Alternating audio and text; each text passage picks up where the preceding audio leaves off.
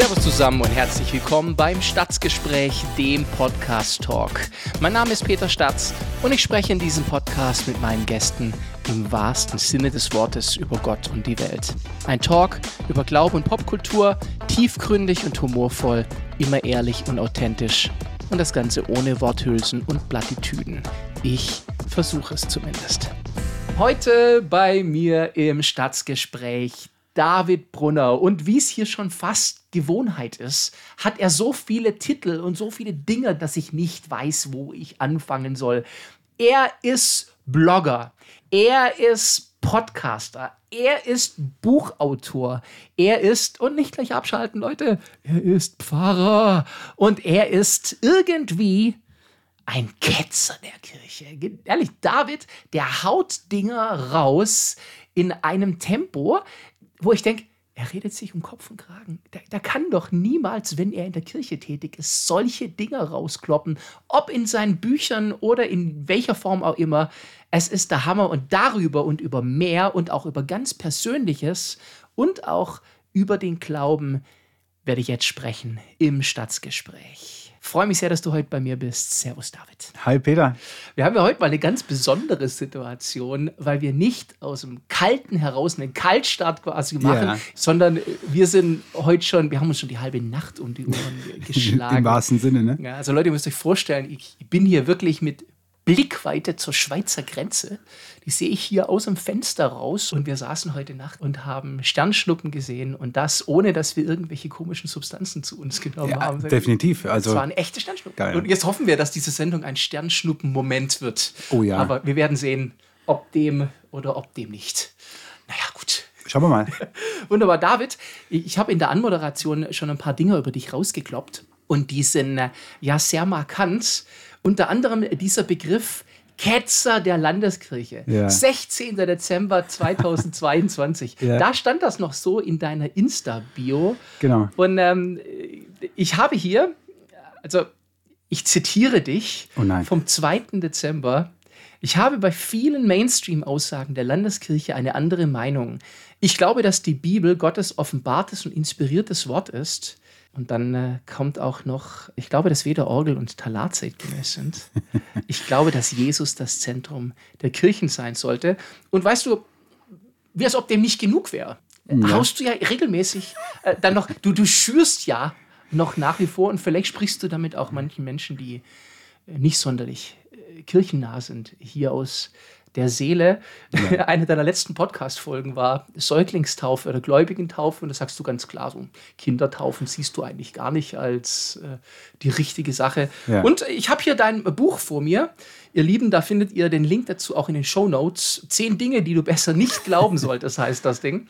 Und da finden wir zum Beispiel ein Kapitel und das heißt, die Landeskirche ist böse. ja. Äh, geht's noch? Hast du irgendwie Sehnsucht danach auf Bashing oder? Nein. Also ich habe nicht so eine Veranlagung. Bisschen? nein, nein, nein, nein, gar nicht, gar nicht. Äh, überhaupt nicht. Ähm, ich bin nur, als, ich würde sagen, seit, also seit meiner Kindheit ist es übertrieben, aber schon in meiner äh, Teenager-Jugendzeit ähm, haben mir das meine Eltern auch immer wieder gesagt, du musst nicht immer alles sagen, was du denkst. Hm. Und Hat nicht so funktioniert, dass nein, das bei Wobei, du weißt ja gar nicht, was ich alles nicht sage, weißt du? Ja, okay, das stimmt auch wieder. Stimmt auch wieder. Also nein, ich habe ich hab überhaupt kein, kein, kein Spleen, dass ich jetzt äh, Shitstorms mag oder so oder Bashing, überhaupt nicht. Aber weißt du, ähm, mir ist so viel an der Kirche, liegt mir quer im Magen, wo ich sage, Kirche, Kirche ist anders. Also und ähm, nicht derjenige, der diese Thesen, die ich da vertrete, ist der Schlimme, sondern das, was aus der Kirche geworden ist, finde ich das Schlimme. Und es muss doch möglich sein, dass man das beim Namen nennt und dass man sagt, also wenn Kirche den Menschen helfen soll, im Leben, im Glauben, dann müssen wir auch Substanz dahin bringen und dann müssen wir zum Kern zurückkommen. Und in meinen Augen hat sich Kirche also so weit entfernt von, von ihrem Kern, von ihrem Markenkern, von dem, um was es geht, dass ich nicht hinterm Berg halten kann, das auch zu benennen. Das, das mache ich und da, dazu stehe ich auch. Möglicherweise ist es dir entfallen, deswegen würde ich dich noch mal kurz daran erinnern. Dein Beruf äh, war noch mal, du bist... Äh, ich bin rechne, äh, evangelischer Pfarrer. Ach so, ja, ja, ja, ach, nö, genau. Dann, ja ist also, ja Ja, also, schon. aber das ist doch naheliegend, oder? Also ich meine, ich bin in einem Unternehmen tätig, wenn ich das jetzt mal so ausdrücke. Unternehmen, ich, schöner Terminus. Ja, genau, oder in einem Laden, nenn's wie du willst, aber ich bin irgendwo tätig, wovon ich überzeugt bin, wofür er mal stand und was die Grundidee hm. war von Kirche und mein Unternehmen entfernt sich davon. Es entfernt sich von seiner eigenen DNA. Hm. Ja, und, und jetzt als guter Mitarbeiter muss ich doch meinen Mund aufmachen und muss ich doch sagen, ey Leute, stopp mal, Moment mal, Moment mal. Ihr, die ihr Kirche nicht so lebt, propagiert, verkündigt, konstituiert, wie Kirche eigentlich sein sollte. Mhm. Ihr seid nicht als Menschen das Problem, überhaupt nicht, aber eure Ansichten, eure Meinungen, eure Äußerungen die Kirche immer weiter wegbringen von ihrem Kern. Ein schlechter Mitarbeiter wird es einfach mitmachen. Also ich meine, die gibt es ja in Unternehmen genug, ja, die mhm. machen ihr Ding, gehen zur Arbeit, gehen heim und fertig. Aber so sehe ich halt Kirche nicht, sondern ich sehe Kirche, die sich weg entfernt von ihrem Zentrum, von ihrem Mittelpunkt, von ihrem Unique Selling Point, nenn, nennst du, du willst. Und ähm, weil ich Pfarrer bin, weißt du, wenn ich nicht Pfarrer wäre, wenn ich jetzt in einer Freikirche wäre oder wenn ich katholisch wäre, könnte ich ja sagen, so, was, was geht es mich an, ist doch nicht mein Problem. Aber es ist ja die Kirche, in der ich tätig bin. Und deswegen. Aber beißt du nicht die Hand, die dich füttert? Ja, das höre ich ganz oft. Aber nein. Also, Ja, äh, nein. Ja, also was soll ich dazu sagen? Ähm, weißt du, ich bin als Pfarrer, bin ich ordiniert worden. Also so, ja, das versteht man ja als Nicht-Kirchenmensch, versteht man ja sowieso viel nicht. Aber das ist eine Legitimation, dass du tun darfst, was du tust. Genau. Und es gibt, für mich als Pfarrer gibt es dann einen Spruch, den ich äh, mit Ja und Amen beantworten muss. Und da steht drin, dass ich meinen Dienst nach der Ordnung der Landeskirche tue. Da gibt es auch Gesetze und Kirchenrecht und so weiter. Und nach Schrift und Bekenntnis. Das, mit Schrift ist die Bibel gemeint. Okay. Also, dass ich meinen Dienst der Bibel gegenüber treu ausführe, weil die Bibel das offenbarte Wort Gottes ist. Mhm. Und dem, dem, Bekenntnis, es gibt so ein paar Bekenntnisse aus der ersten Christenheit bis hin zum Beispiel zu der sogenannten Barmer theologischen Erklärung. Während des ähm, Zweiten Weltkrieges, Naziregime, gab es ja die deutschen Christen, wogegen sich dann viele gestellt haben und gesagt haben, oh stopp mal, da läuft ganz viel schräg, wir müssen wieder zurück. Die, die gab es ja alle schon, diese Ketzer in Anführungszeichen ja. der Kirche, die gesagt haben, und die, all diese Bekenntnisse, also nimm, nimm nimm, was du willst. Ich bin davon überzeugt, dass nichts von dem, was ich sage und was ich kritisiere, würde diesen Bekenntnissen oder der Schrift der Bibel widersprechen. Allerdings vieles, was Kirche tut, tut widerspricht den Bekenntnissen und der okay. Bibel. Und deswegen sage ich, nein, ich beiß nicht die Hand, die mich füttert, sondern die Hand, die mich füttert, die keine Ahnung, du bist besser im, im Bildermalen. Also. Ich weiß nicht, ich denke halt nur gerade an, an, so gemütliche Dinge wie Scheiterhaufen und so, was Heretikern für gemütlich. Äh, ja, nee, kein Witz, genau das ist mit Ketzern passiert, ja. weil, weil, du tust ja im Prinzip, hm, wenn man es ganz genau nimmt, nach meinem Verständnis, wollte Luther auch nicht alles zersprengen. Genau. Sondern da sind ja durchaus Dinge losgetreten worden, die er so gar nicht gewünscht hatte. Von den Kriegen wollen wir gar nicht erst anfangen, die da ja. entstanden sind. Aber er wollte auf etwas hinweisen, was in Schieflage geraten ist. Ja. Und hm, führt mich zu einer völlig, völlig verrückten Frage, aber ist es Zeit für eine neue Reformation? Absolut. Und deswegen habe ich auch meine Insta-Story oder meine, meine Biografie wieder geändert und habe mhm. diesen Begriff Ketzer rausgenommen, weil da klingt was Negatives mit. Also ja, ein, ein, Ketzer ist ein Heretiker, ist ein Quertreiber, ein Querulant. Mhm. Und ja. Dieses nervige Mönchlein. Ja, genau. Also, das war Luther nach. Genau, also, genau. Das nicht nur nervige, sondern das versoffene Mönchlein hat ja äh, der Papst war es, glaube ich, über ihn gesagt. Aber ich wollte dann aber, aber nicht Reformator der Landeskirche reinschreiben, weil das, das maß ich mir nicht an. Ja? Also ich meine, ähm, aber das hey, wäre ganz demütig. ausnahmsweise für den Podcast. Aber das wäre mein Anliegen, weil du, wenn du fragst, brauchst du eine Reformation, sage ich unbedingt, definitiv. Also Reformation eine, im Sinne von Neuaufstellung dann. Genau. Zurückaufstellung eigentlich. Genau, back to the roots würde man ja. sagen. Ähm, Und was sind denn die Roots? Die Roots sind für mich das, was du vorhin auch schon äh, so ein bisschen zitiert hast. Also für mich ist ja, das mag jetzt für manche einen vielleicht komisch klingen, der jetzt mit dem Glauben vielleicht noch nicht so viel zu tun hat und sagt, ja, die kommen immer mit der Bibel an und so, ja. Aber der christliche Glaube ist ein Glaube, der sich darauf beruft, dass in der Bibel, in der Heiligen Schrift, wie sie genannt wird, dass sich Gott vollständig offenbart. Also wer Gott ist, wie Gott ist, das können wir in der Bibel lesen. Mhm. Und jetzt gibt es natürlich einen großen Streit, was davon ist kontextuell und äh, kulturbedingt Aussage der damaligen Zeit, wann auch immer es geschrieben wurde und was davon ist heute noch wahr und gültig. Das ist natürlich ein ganz großer Knackpunkt. Und ich orientiere mich da immer so an dem, wo ich sage, was hat denn eigentlich der Kirche jetzt über annähernd 2000 Jahre, nachdem Jesus gestorben und auferstanden ist, was hat Kirche zu Kirche gemacht? Wo ist Kirche Kirche geblieben? Wo, wo hat sich Kirche ähm, gegründet? Wo ist Kirche entstanden? Selbst unter übelster Verfolgung. Also ich meine, überleg mal, du hast gerade vom Scheiterhaufen gesprochen. Mhm. Christen wurden in den ersten Jahrhunderten verfolgt, ja, in, im Römischen Reich den Löwen zum Fraß vorgeworfen. Wofür würdest du das tun? Also du würdest sicher für deine Frau in den Tod gehen, ja, für deine Kinder, für deine Family, das würdest du machen, okay. Für deinen Glauben auch, okay. Aber worauf? für eine Religion. Ja, genau. Worauf? Also wenn es dann schon um Religion geht, da musst du dir doch schon sicher sein, wofür du jetzt in den Tod gehst. Mhm. Und diese Punkte, für die diese Christen in den Tod gegangen sind, das sind für mich die unumkehrbaren Dinge. Das ist eben die, die Bibel, das Wort Gottes als heute noch gültiges Wort. Gut, die gab es damals noch nicht. Die gab es Jein. Das Alte Testament. Das Alte Testament, beziehungsweise wenn ich jetzt mal weitergehe ins zweite, dritte Jahrhundert, gab es ja schon die ersten neutestamentlichen Schriften, genau, die in, in den Gemeinden gelesen wurden. Ähm, aber noch nicht als verfasstes Buch, das ist richtig. Aber der Glaube daran, dass Jesus für meine Schuld gestorben und dann auch auferstanden ist, dass Jesu Tod nicht einfach nur ein Ausdruck seines Mitleids war, das war sein ganzes Leben sein ganzes Leben. Yes. Das geht mir immer so ein bisschen auf den Keks, wenn ich mit, naja, eben mit Kirchenmenschen diskutiere, ja, die, die dann sagen, äh, der Tod von Jesus ist ein, ein Zeichen dafür, dass er auch mit den Armen, mit den Schwachen, mit den Leidenden mitleidet. Dann sage ich, nee, das ist totaler Bullshit. Das hat er sein ganzes Leben lang gemacht. Also wenn du die Bibel liest, hat sich ja Jesus ständig mit Leuten abgegeben, mit denen keiner was zu tun haben wollte. Ja, und nur die religiösen Spinner haben Schwierigkeiten mit ihm Ganz gehabt, genau. Weil er halt nicht ins System gepasst Überhaupt hat. Überhaupt nicht, 0,0. Aber sein Tod, sein Tod eröffnet mir neues Leben. Sein Tod sorgt dafür, dass meine Schuld, all das, wo ich vor Gott äh, nicht gut bin, und kein Mensch kann von sich sagen, dass er gut ist. Ja? Also ich meine, das fängt im Zwischenmenschlichen schon an. Dafür ist Jesus gestorben und, und auferstanden. Und, und das glaube ich und das muss auch Kirche wieder verkünden. Ich, ich kriege manchmal wirklich um wie viel Uhr wird der Podcast ausgestrahlt? Was darf ich sagen? Ja, das ist das Problem beim Internet. Der Hörer, ne? Es ist halt rund um die Uhr. Es ja, ist 24-7. Deswegen muss ich jetzt gucken, was ich sage. Nein, also da kriege ich manchmal echt die Krise oder der Ketzer kriegt die Kretze. So. Oh. Äh, ja, der kam flach, aber der erste, ne? Ja, also. Da werden noch weitere Folgen. Sonst halte ich es jetzt einfach, Leute, wie bei Peter Lustig, äh, abschalten. Weil ich wollte Peter Lustig, das kommt ja. jetzt noch ein paar Mal. Ja, David, lass mich da kurz nochmal einhaken, weil der Kreuzestod Jesu schon so ein zentraler Punkt ist.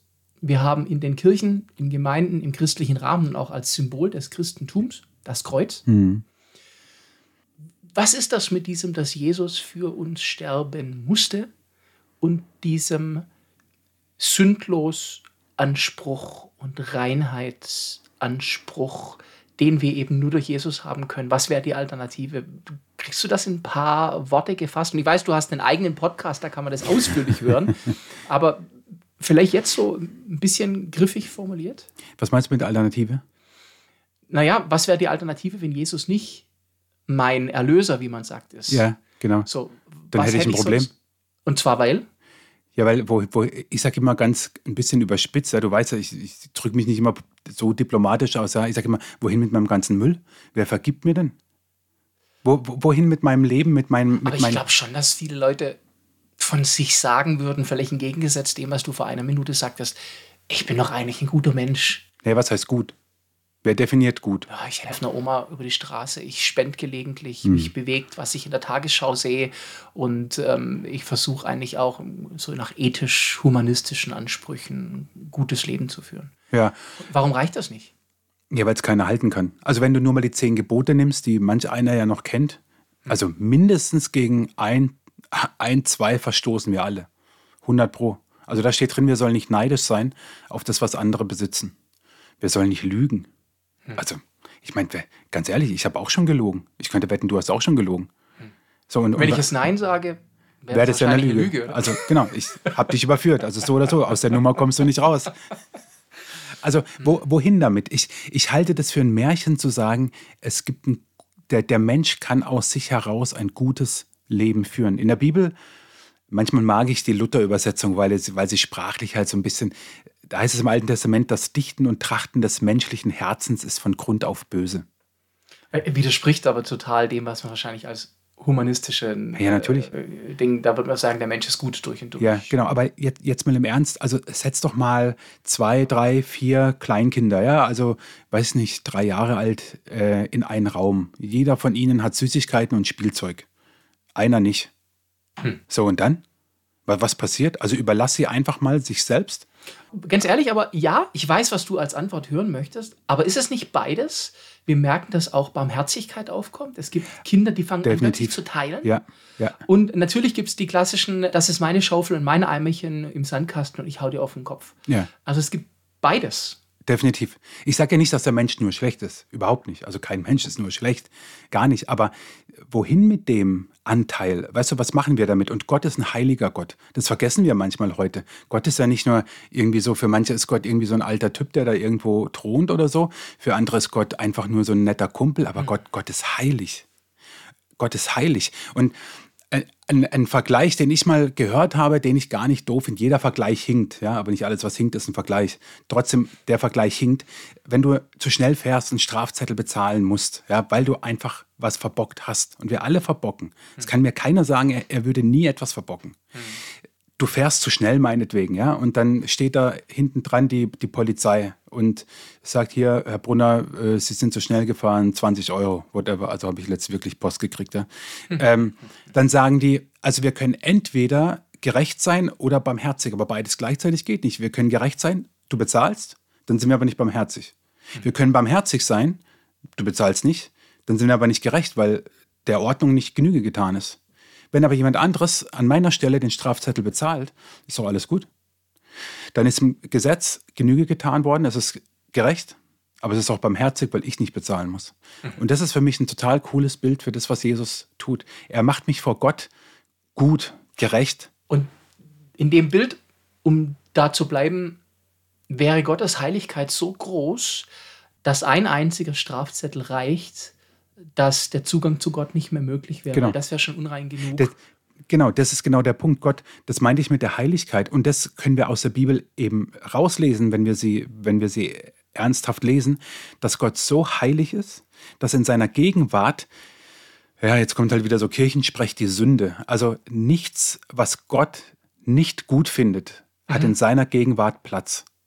Nichts, gar nichts. Und da spielt es keine Rolle, ob das der Strafzettel ist. Also gut, das Gesetz hat Gott jetzt nicht gemacht. Jetzt gehen wir mal auf die zehn Gebote zurück zum Beispiel. Ja? Da spielt es keine Rolle, ob ich jemanden, jemanden umbringe, so schlimm das ist, oder ob ich jemanden anlüge.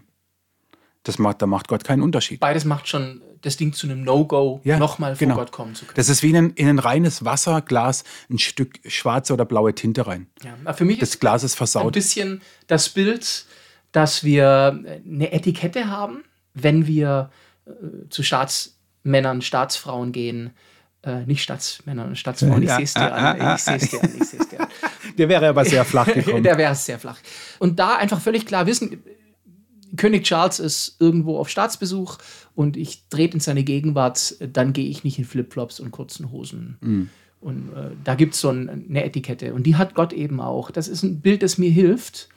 Und weil Gott eben möchte, dass die Etikette nicht abhält, dass wir zu ihm kommen Ja. können, ist Jesus unser Cover-up quasi. ja, genau. Ja. Und wenn wir über ihn kommen, dann gehen auch Flipflops.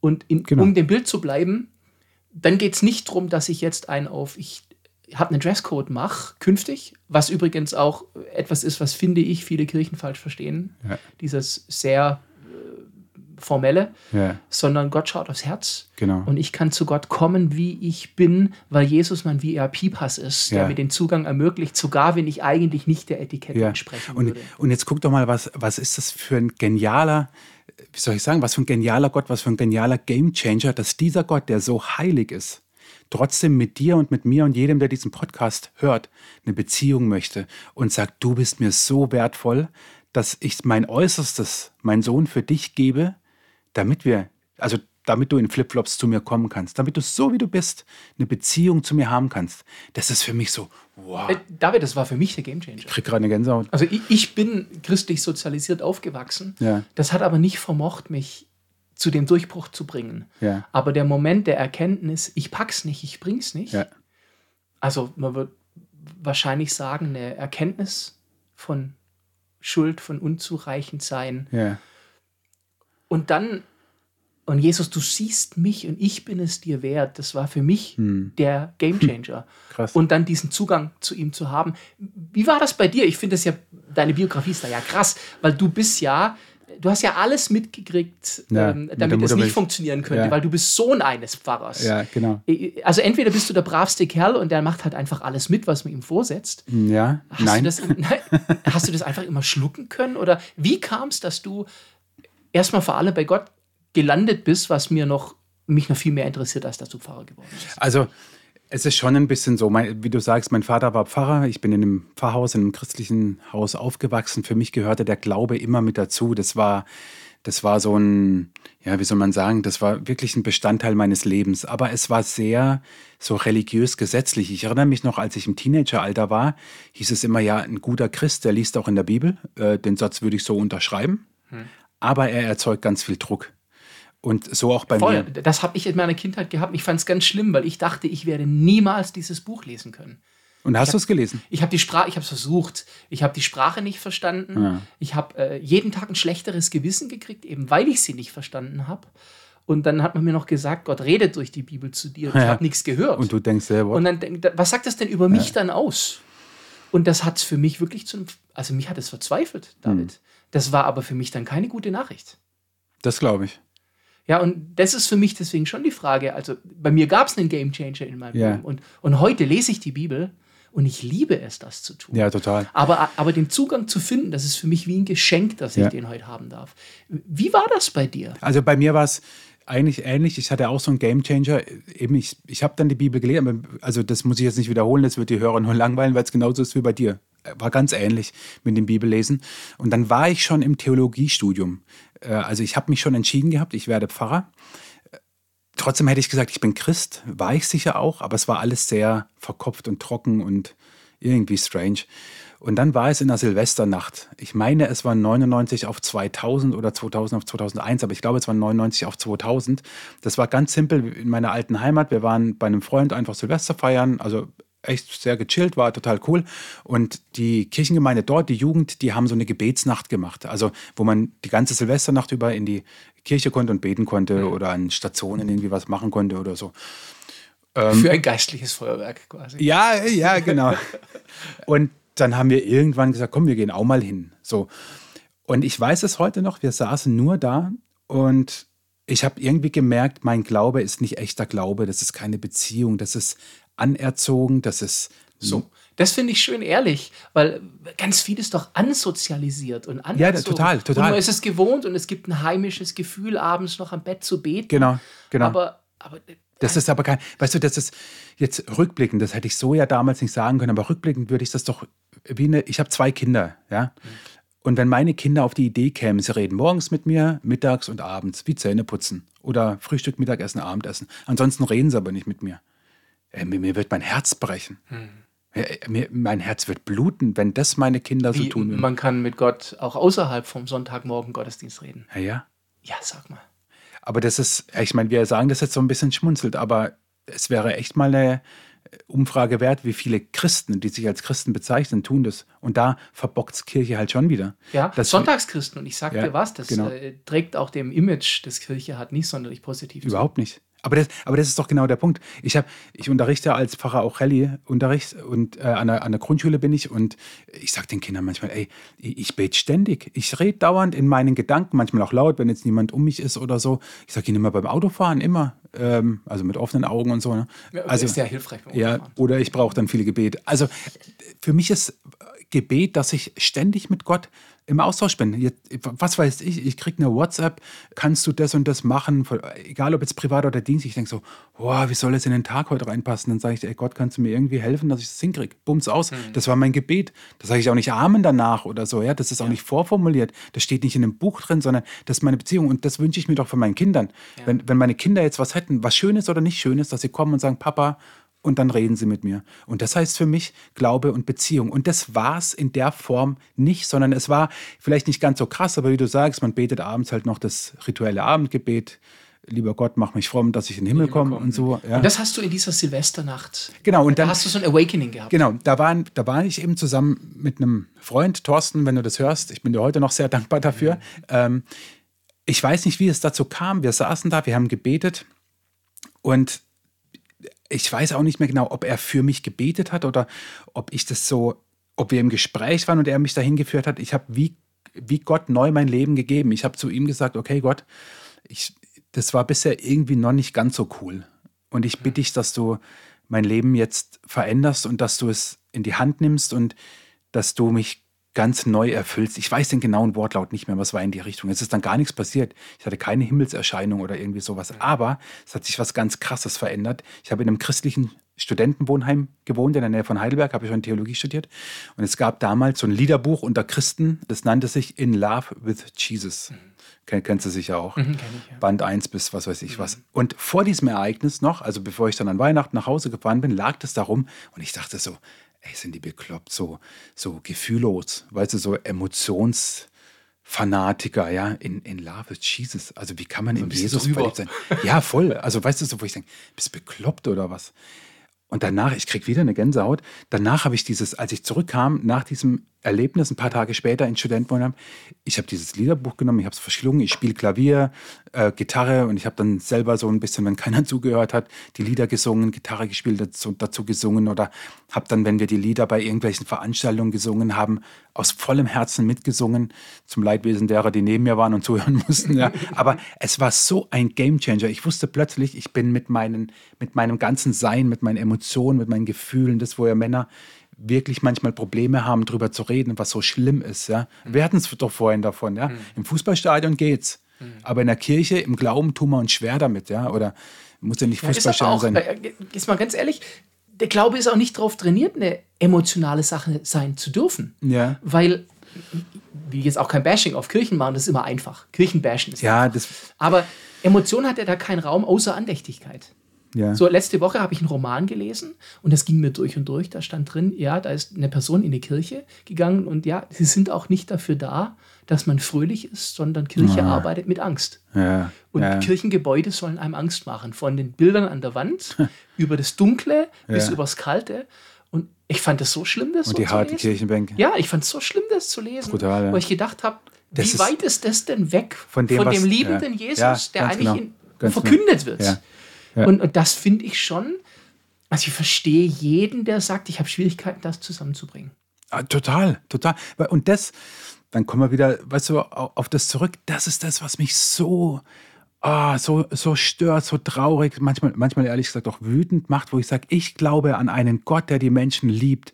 Das nicht umsonst heißt es in der Bibel auch an einer Stelle, dass wir zu Gott Abba, das war das damalige äh, aramäische Kosename Papi. Hm. Gott, Papa heißt es dann. Papa, einfach. genau. Pap, das heißt Papa. So haben äh, die ähm, Kids ihre, ihren Papa genannt, mhm. ja. Also auch wenn das vielleicht ein bisschen verklärend ist, weil ob die wirklich ihn so angeredet haben, sei mal dahingestellt. Aber mhm. es wäre sozusagen das, das Pendant gewesen ja. zu Papi oder Paps oder Dad oder so, wie man es vielleicht so sagt. Also was ganz Vertrauliches Gott und ich so ganz nah. Und, und dann sind wir wieder bei diesem Game Changer, warum es das Kreuz braucht. Weißt du, dieser heilige Gott, dieser, dieser Gott. Der lässt sich nicht von jedem als Papa ansprechen. Ja, aber er lässt es. Wenn und das ist doch über, das Krass. Wenn über, du über Jesus gehst. Genau, wenn du, wenn du sagst, ich glaube, dass Jesus für mich gestorben ist, dass er auferstanden ist. Hey, ehrlich, so schwer das manchmal ist. Es gibt Dinge in der Bibel, ja, oder im Glauben, die, die, die, also die gehen mir auch nicht runter wie Öl oder da sage ich ja, ja, ich bin Berufschrist als Pfarrer und so weiter. Von wegen, ich habe auch meine Zweifel und, und, und sonst was, ja. Also und Bibelstellen, die ich bis heute nicht verstehe, wo ich sage, wenn ich das Buch geschrieben hätte, wäre das nicht drin. Ja, also ja. so, weil es wirklich schwierige Sachen gibt. Aber das, das Faszinierende, wovon ich nicht aufhören könnte zu reden und zu schwärmen, ist doch, dass dieser dieser heilige Gott sagt, ich liebe jeden einzelnen Menschen, dich und mich und jeden, der den Podcast hört, so sehr, dass ich meinen Sohn hingebe, das, so steht es ja dann auch in, in der Bibel in Johannes 3, wer an ihn glaubt, wird nicht verloren werden, sondern hat das ewige Leben. Aber wie kann man dann noch mit Angst argumentieren? Ja, keine Ahnung. Das ist so mein Problem. Man sagt, die Bibel und die Kirche ist die gute Nachricht. Ja. Manchmal klingt es nach der schlechtesten. Ja, ja, nicht nur der, also es klingt so und es wird auch so verkörpert. Also wie schlecht Kirche manchmal rüberkommt, wie äh, die kalten Kirchenbänke, die, sorry, ich, ich möchte ja auch kein Bashing betreiben, nur sage ich, wir leben im 21. Jahrhundert. Und wenn ich meine, dass ich die Menschen abholen kann, indem da vorne einer im Batman-Kostüm steht, indem eine Orgel spielt, indem dann Altar steht, eine altehrwürdige Kirche mit harten Kirchenbänken, mit Liedern, Kindern, deren Sprache man teilweise nicht versteht. Wer macht sowas? Also, wo in deiner Freizeit bist du in so, einer, in so einem Setting unterwegs, wo du dich bewusst in was hineingibst, was du eigentlich gar nicht verstehst und was auch mit deinem Alltag nichts zu tun hat? Und das ist, was mich so ärgert an Kirche. Mhm. Wir haben, ich, auch wenn es abgedroschen klingt, Kirche hat die beste Botschaft dieser Welt. Sie hat eine Botschaft von Gnade. Guck, wir leben doch in einer Zeit, die so gnadenlos ist. Und wir ja. haben die Gnade zu verkündigen, dass Gott dich durch Jesus gnädig anschaut. Und es kommt manchmal so rüber. Ich weiß, ich will auch nicht äh, die ganze Zeit eine Runde äh, wieder neu drehen, aber leider stehen Christen oft für Gnadenlosigkeit, ja. so äh, für Ausgrenzung, ja, für, für keine Weite, ja. für Regeln aufstellen, damit du dich du musst, geliebt fühlen kannst. Genau. Wenn du in diese Gemeinschaft kommen willst, dann hast du erst mal zu tun. Und das, das, mein Glaube ist so, also in Love with Jesus ich, ich kann das, das ist echt mein, mein Sprech. Ja, das glaube ich, ja. Aber mit Religion tue ich mir schwer. Ja, total. Ja, weil Religion ist ja genau das, ich muss was erfüllen, um, um Gott gnädig zu stimmen oder so oder ihm nahen zu dürfen. Äh, man, man legt diesen Satz anscheinend Franziskus in den Mund, ah, dass okay. er sagte, predigt Christus ah, zur ja. Not mit Worten. Mit Worten. Wahrscheinlich ja. war er es nicht, aber so sagt man. Ja. Und ich mag diesen Satz, wo ich denke, das, das, muss auch Leben und Fleisch kriegen, Total. dass du diese Liebe an dir dran hast. Und ich bin da ganz ehrlich, ich, ich merke selber, wie wenig ich es ja, kann. Natürlich. So und bin erschüttert über mich, wo ja. ich lieblos bin, wo ich nicht perfekt bin. Ja. Aber meine große Sehnsucht ist, Menschen so zu nehmen, wie sie sind. Absolut. Und diese Liebe Jesu im Alltag auch zu leben, weißt du? Ja. Und da auch die Dankbarkeit Gott gegenüber, dass ähm, ich auch sein darf. Und ich glaube, wir, gerade wenn ich mich jetzt als Christ bezeichne, ähm, wir müssen uns auch immer wieder vor Augen führen, dass wir diese Gnade brauchen. Wir sind nichts Besseres, weil wir, so. weil wir Christen sind. Ja, und dann so. dürfen wir uns aber auch nicht so Quatsch. aufführen. Ja, das ist so ich, ich, ich glaube, das war von Willow Creek, einer großen Gemeinde in den USA, die viel in Deutschland auch bewegt hat. So. Ich glaube, von ihnen stammt der Satz, dass sie so eine Haltung haben, so ein Mindset, belonging before believing. Mhm. Und ich kenne es als äh, belong, believe, behave. Ja. Also genau, erst, erst dazugehören, äh, dann äh, glauben ja. und äh, dann Verhalten. Ich, ich kenne halt nur die zwei, aber du musst halt ja. immer einen draufsetzen. Das so eben. Und weil genau. drei irgendwie immer runtergehen. ja. so, ich kann, kann, mir auch nicht einfach hier von einem äh, Talkgast äh, das Zuckerverbot klauen lassen. Also, wo kommen wir denn da hin? Wird eh rausgeschnitten. Ja, Mist. Nein. aber, aber guck, das ist, das ist doch der Punkt. Dieses Belonging before Believing, ja. das ist auch etwas, Deswegen, du hast so gesagt, als du jetzt bei uns im Gottesdienst warst, auf eurer Homepage steht, es gibt keinen Dresscode. Yes. Das habe ich Klar, das habe ich auch geklaut, in Anführungszeichen, bei anderen Gemeinden, als wir unsere Homepage umgestaltet haben, ja. ja dass es so ein paar FAQs gibt. Äh, und da steht eben auch drin, irgendwie so, muss ich dazugehören, muss ich was Besonderes anhaben und so, nein, komm, wie du bist, komm. Und, und das wünsche ich mir, dass wir als Christen, als Gemeinde, als Kirche, äh, äh dass, dass, dass sich jeder willkommen fühlt. Das ist, es ist schwierig, ehrlich gesagt, weil das ist ja auch schon eine Stilfrage. Selbst unser Stil in unserer Gemeinde, der nicht ähm, Orgel und Talar ist, sondern eher Band und ein bisschen lockerer da vorne, das ist ja wiederum nicht der Stil von anderen. Ja, auch deiner nicht, um genau zu sagen. Und meine überhaupt nicht, Hörer, gar nicht. Der, der David mir gegenüber, man sollte es nicht glauben, der ist Mettler durch und durch. ja, ja, genau. Also abgesehen ja. von, von der Haarpracht, aber ansonsten. Ja. ja, also das muss man sich ja auch bewusst sein. Ja? Du kannst so offen sein, wie du willst. Es wird trotzdem alleine durch deine Art, durch deinen Stil auch Menschen äh, abstoßen. abstoßen. Oder nicht anziehen. Nicht anziehen, genau. Aber ich muss die Einstellung haben, dass jeder und jede willkommen ist, vollkommen schnurzpiep egal, was er glaubt, was er denkt, was er fühlt, was er liebt. Das ist mir doch, also ist mir nicht egal. Ich möchte den Menschen ja helfen und, ja, ja und ja. Im, Im, Glauben an Jesus zu wachsen.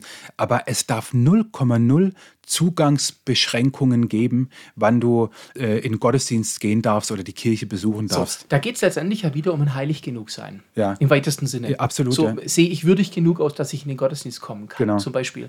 Und wenn ich dich da zitiere und auch was ich glaube, dann reicht aus, dass Jesus heilig genug ist. Ja, genau.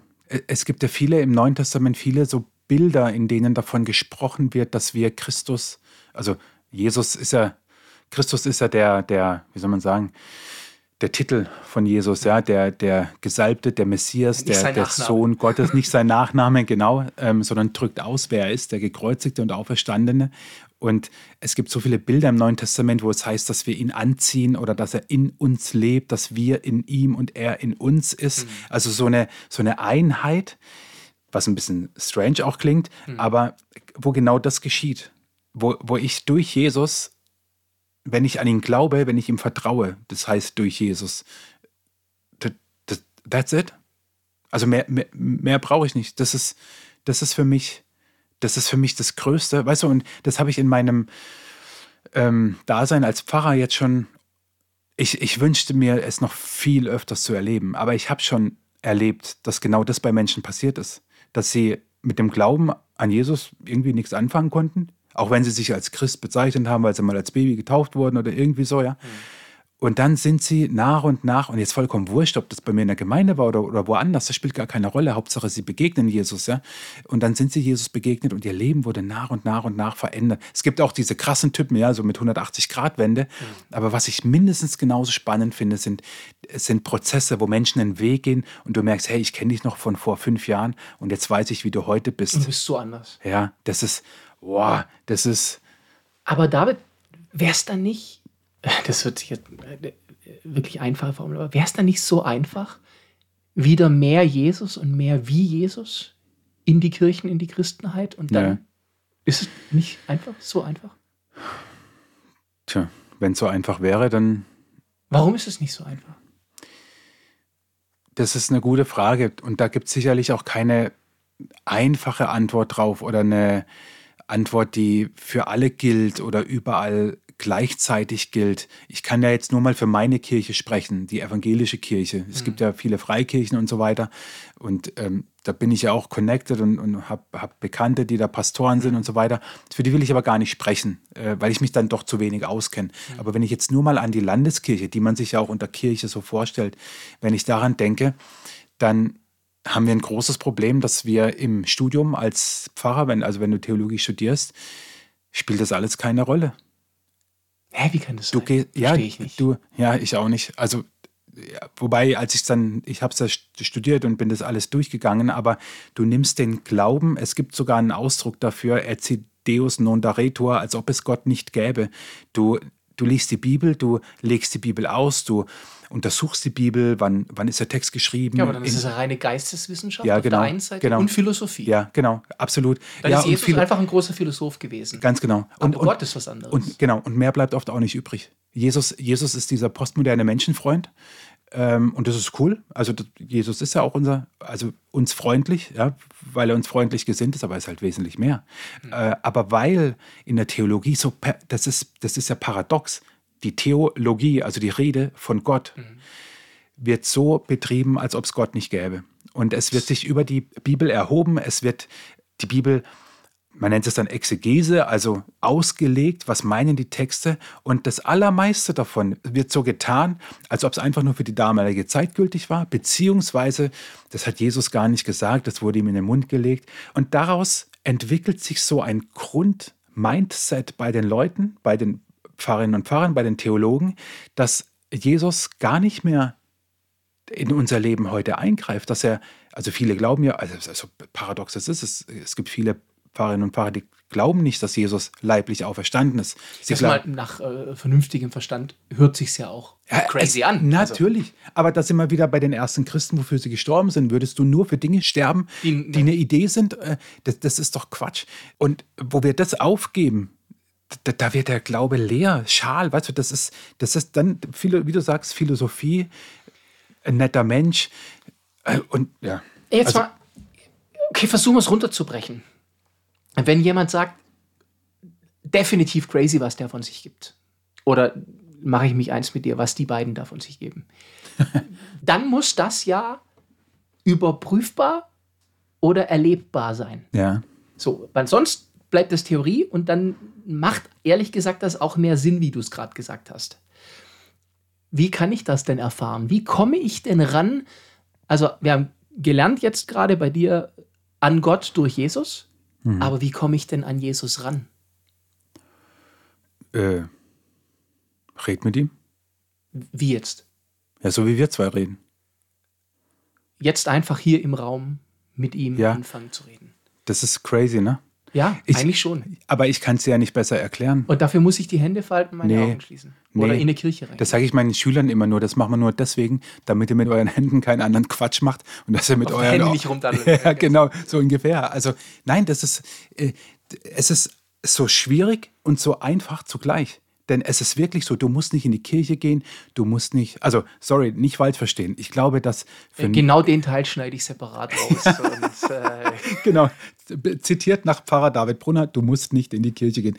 Was ich damit meine ist, du brauchst natürlich eine Gemeinschaft, eine, im besten Fall auch eine Gemeinde, nenn's Kirche, wie du willst, die dich im Glauben begleitet. Aber der Raum ist nicht nötig, Begegnung nein, zu haben. 0,0. Du kannst, was ich aber auch nicht glaube, ist zu sagen, oh, ich begegne Gott in der Natur. Nein, die Natur ist eines der besten Beispiele und Bilder dafür, wie wunderbar Gott ist und wie kreativ er ist. Aber die Natur ist nicht Gott. Aber ich kann da, wo ich bin, da, wo du bist und da, wo jeder Hörer gerade ist, vielleicht nicht laut, je nachdem, wo du jetzt gerade hockst oder so und heimlich hörst oder keine Ahnung was, aber überall kannst du einfach mit Jesus reden, ob laut oder im David, Gedanken. kannst du vielleicht so ein erstes Antastgebet kurz anformulieren? Wenn jemand jetzt sagt, ich würde das gerne machen, aber ich habe wirklich keine Ahnung, wie ich das anfangen soll. Ja. In ein paar Sätzen, was kann man da zum Beispiel beten? Jesus, irgendwie kann ich es nicht glauben, dass du hier bist, dass du überall bist, sogar jetzt mich hörst. Aber ich habe irgendwie die Ahnung und das Verlangen, die Sehnsucht vielleicht sogar schon danach, dass es dich gibt und dass du mit meinem Leben, mit mir was zu tun hast. Ich muss nicht heiliger werden, ich muss nicht besonderer werden. Wenn es dich so gibt, dann, dann zeig dich mir und dann lass mich jetzt in den nächsten Momenten, in den nächsten Tagen dich erfahren. Lass es merken in meinem inneren Geist, dass es dich gibt und dass ich dazu nicht in ein besonderes Gebäude muss oder besondere Gebete einhalten muss. Du bist hier. Amen. Also das Amen kann man auch weglassen, aber Ja. das Amen ist ja in der christlichen Sprache dieses so soll es sein, eine Bekräftigung, dahinter stehe ich. Eine Frage noch. Wenn du es runterbrechen würdest auf eine ganz persönliche Ebene, wie erfährst du ihn und wer ist Jesus für dich in deinem Leben?